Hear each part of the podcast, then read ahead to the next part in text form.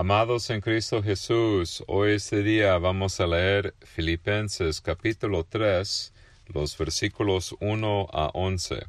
Aquí leemos la palabra del Señor, Filipenses capítulo 3, comenzando en el versículo 1. Por lo demás, hermanos, gozaos en el Señor.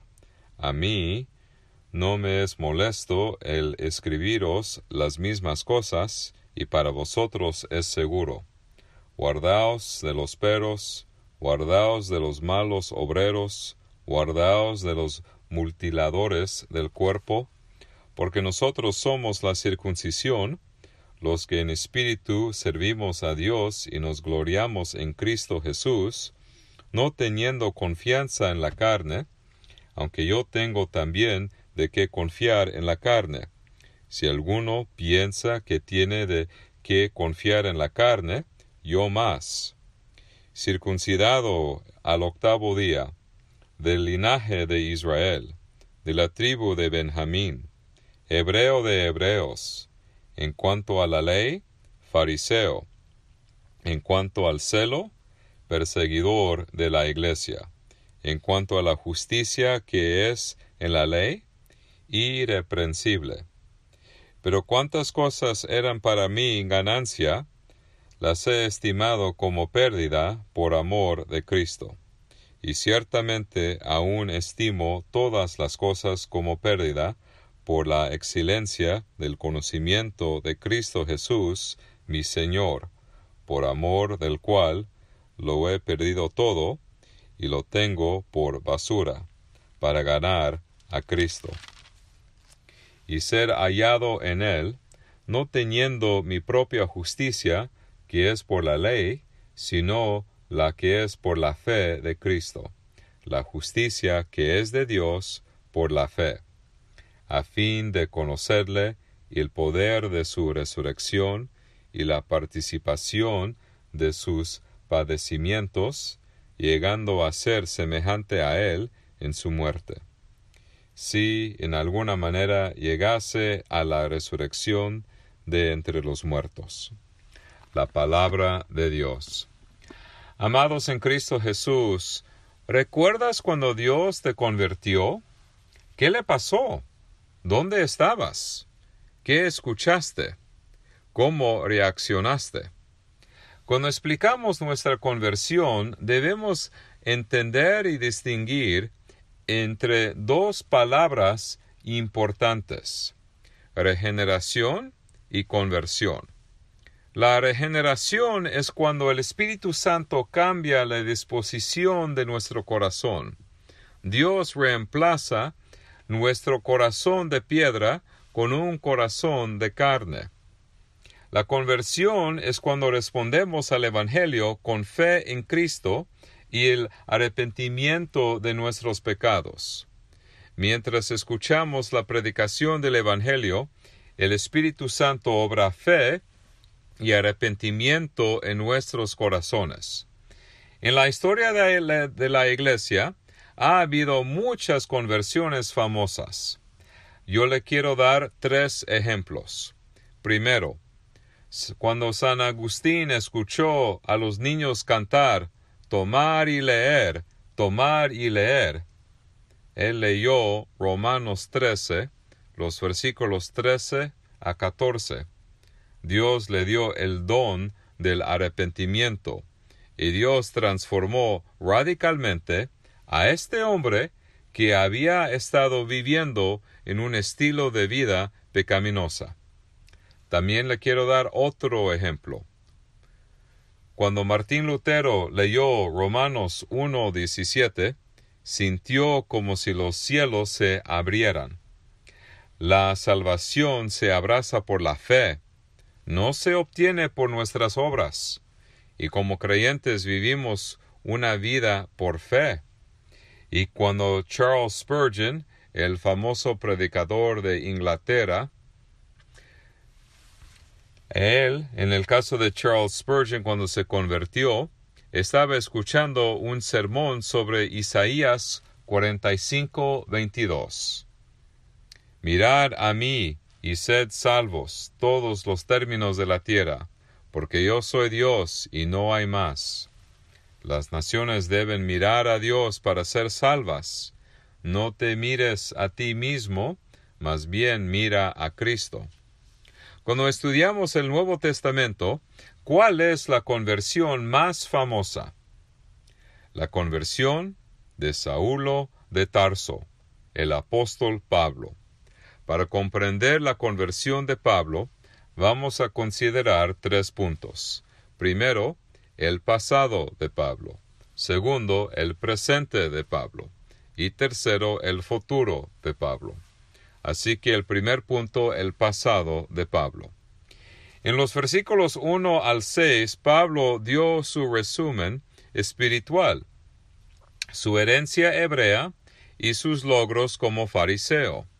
Antes de su conversión, Pablo estaba lleno de un gran orgullo espiritual porque pensaba que merecía el favor y la salvación de Dios. Pensó que merecía la gloria celestial, así como todas las bendiciones espirituales de Dios. Tenía una alta opinión de sí mismo, porque era un fariseo fiel y provenía de una buena familia israelita. Parecía que nadie podía competir con Pablo en términos de su celo por las tradiciones de sus padres y su celo como perseguidor de los cristianos. Antes de su conversión, Pablo consideraba sus logros dignos del favor de Dios. Cuando pensaba en su ascendencia hebrea, se enorgullecía de ser miembro de la tribu de Benjamín. Estaba orgulloso de ser hijo de padres respetuosos de la ley. Él pensó sinceramente que Dios lo aceptaría en el día del juicio debido a sus herencias y buenas obras como fariseo. Cuando hablamos del día final, el día del juicio o el día del Señor, nos referimos al día en que Jesús regresará para juzgar a los vivos y a los muertos. Ese día, algunos habitarán en los nuevos cielos y la nueva tierra en cuerpos glorificados, mientras que otros serán condenados al infierno por la eternidad. Antes de su conversión, Pablo no temía el juicio de Dios, porque pensaba que era digno de la gloria celestial. Pero después de su conversión, Pablo vio su currículum religioso de siete puntos de manera muy diferente. Por primera vez vio su herencia israelita y sus logros farisaicos como pérdidas en lugar de ganancias usó la palabra pérdidas tres veces en los versículos 7 y 8 para describir su vida antes de su conversión. Cuando Jesús le habló a Pablo en el camino a Damasco, Pablo se dio cuenta por primera vez de la grandeza de sus pecados y miseria. Pablo se dio cuenta de que no era un hombre justo, sino un pecador. Lo peor era que tenía las manos manchadas de sangre de mártires cristianos. Como perseguidor de la Iglesia, perseguía a Cristo y la Iglesia. De hecho, se merecía la condenación de Dios. No, no merecía las bendiciones de Dios. Su obediencia y logros fueron como trapos sucios. Amados, cuando explicamos el Evangelio, debemos explicar la grandeza de nuestros pecados y nuestra necesidad de un Salvador. No podemos salvarnos a nosotros mismos. La ley de Dios nos muestra nuestro pecado y nuestra necesidad de un Salvador. Dado que la ley requiere una obediencia perfecta, necesitamos un Salvador que pueda obedecer la ley perfectamente en nuestro lugar y obtener justicia para nosotros. por la operación del Espíritu Santo, Pablo confesó sus pecados y puso su confianza en Cristo. Solo la perfecta obediencia de Cristo a la ley y el perfecto sacrificio en la cruz son dignos de salvación. Por su muerte en la cruz, Cristo ganó para nosotros el perdón de los pecados y su obra salvadora nos abre las puertas del cielo. Por eso nos gloriamos en el Señor, no nos jactamos de nosotros mismos. Ahora el segundo punto, el presente de Pablo. Cuando comparamos a Pablo antes y después de su conversión, notamos un cambio radical. Antes de su conversión, no conocía a Cristo, pero ahora, ahora, conoce a Cristo. Tiene comunión con Dios. Amados, no hay nada más grande que conocer al Dios verdadero. En el versículo 8 Pablo escribió que nada se puede comparar con conocer a Cristo. ¿Por qué es tan grandioso conocer a Cristo? Como miembros de su reino, deseamos conocer a nuestro Rey, quien es el Rey de Reyes y el Señor de Señores. Como miembros de la familia de Dios, deseamos conocer a nuestro Salvador, por cuya sangre hemos sido adoptados en la familia de Dios. Como miembros de su iglesia, deseamos conocer nuestra cabeza. Conocer a Cristo se refiere a cómo Dios nos conoce y cómo nosotros conocemos a Dios. En otras palabras, es una frase que se refiere a nuestra relación con Dios. Conocer a Cristo no solo es un conocimiento intelectual, sino que se refiere a nuestra relación basada en la confianza y seguridad de que nada puede separarnos del amor de Cristo. Con cada año que pasa, nuestra comunión con Cristo se intensifica. De este lado de la gloria tenemos un pequeño anticipo de nuestra perfecta comunión con Cristo. Tendremos perfecta comunión en la vida venidera. Nuestro pequeño sabor de la comunión divina solo abre nuestro apetito y deseamos mucho más. Nada se puede comparar con conocer a Cristo. Ninguna persona terrenal, ninguna posesión o privilegio terrenal, ningún honor terrenal, puede compararse con conocer a Cristo. En el versículo 8 Pablo se refiere a su vida pasada como una pérdida. En este versículo Pablo utilizó otra palabra para expresar su disgusto por sus logros pasados. Nuestra traducción de la Biblia en español usa la palabra basura. Esta es una traducción aceptable, pero suave. ¿Por qué Pablo usaría un lenguaje tan fuerte para describir su vida pasada antes de su conversión? Pablo estaba renunciando a sus pecados pasados que ofendían a Dios, especialmente la persecución del pueblo de Dios. Se sintió culpable y avergonzado por lo que hizo como perseguidor. Ahora el tercer punto, el futuro de Pablo.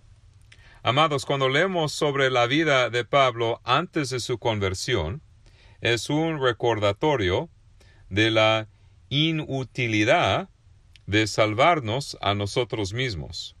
Dado que Dios requiere una obediencia perfecta, ¿quién es digno de entrar en la gloria celestial?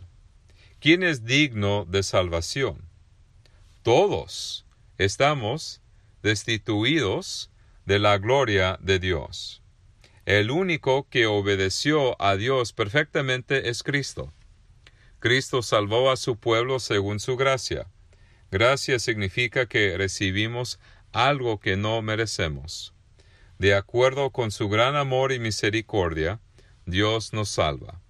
El versículo 9 explica cómo obtenemos la salvación solo por la fe. Aquí leemos el versículo 9.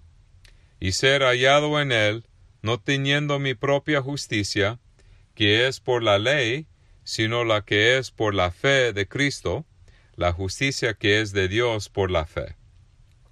Amados, la ley de Dios requiere obediencia perfecta. Pero el problema es que nadie obedece la ley de Dios a la perfección. Como pecadores, es imposible para nosotros obtener la salvación por nuestra obediencia a la ley. La pregunta es, ¿cómo cumplimos con los requisitos de la ley de Dios? Las buenas noticias son que Jesús obedeció la ley perfectamente en nuestro lugar. Por su perfecta obediencia a la ley, ganó justicia para nosotros, y por lo tanto ponemos nuestra confianza en la obediencia de Cristo, no en nuestra propia obediencia. Ponemos nuestra confianza en los méritos de Cristo, no en los nuestros. Por su vida perfecta estamos revestidos con su justicia. Por su sangre preciosa somos limpiados y perdonados de todos nuestros pecados. La pregunta es, ¿cómo aceptamos la justicia y el perdón de Cristo? Solo por la fe. La fe es el instrumento por el cual abrazamos a Cristo y todos sus beneficios. Esta fe es un don de Dios, y el Espíritu Santo nos da fe. Por el instrumento de la fe, abrazamos a Cristo y las promesas del Evangelio. Y cuando escuchamos la predicación del Evangelio, el Espíritu Santo obra la fe en nuestros corazones. El Espíritu Santo nos asegura que todas las promesas del Evangelio nos pertenecen. La promesa del perdón, la justicia, la vida eterna, la resurrección del cuerpo. El Espíritu Santo nos asegura que Cristo no solo vivió y murió por los demás, sino que vivió, murió y resucitó por mí. Por tanto, Dios es el autor de nuestra fe y el autor de nuestra salvación. Nuestro gran Dios cumple todos los requisitos de nuestra salvación, recibe toda la gloria, y por eso nos gloriamos en Cristo y su obra. Nos gloriamos en Cristo por salvarnos y asegurar nuestro futuro. No tememos el juicio final de Cristo durante su segunda venida, porque estamos en Cristo. No hay condenación para todos los que se encuentran en Cristo.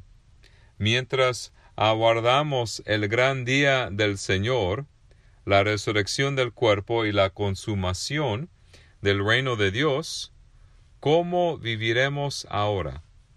Leemos la respuesta en Filipenses 3, el versículo 10. A fin de conocerle y el poder de su resurrección y la participación de sus padecimientos, llegando a ser semejante a él en su muerte Amados, dependemos de Dios para nuestra salvación, así como para nuestra vida cristiana diaria. A medida que experimentamos dolor, sufrimiento, tribulación, dependemos de Dios para santificarnos y transformarnos. A lo largo de la historia, Dios ha sostenido y preservado fielmente a su pueblo de acuerdo con su misericordia y poder omnipotente. Nuestro Dios es tan poderoso que conquistó la muerte misma.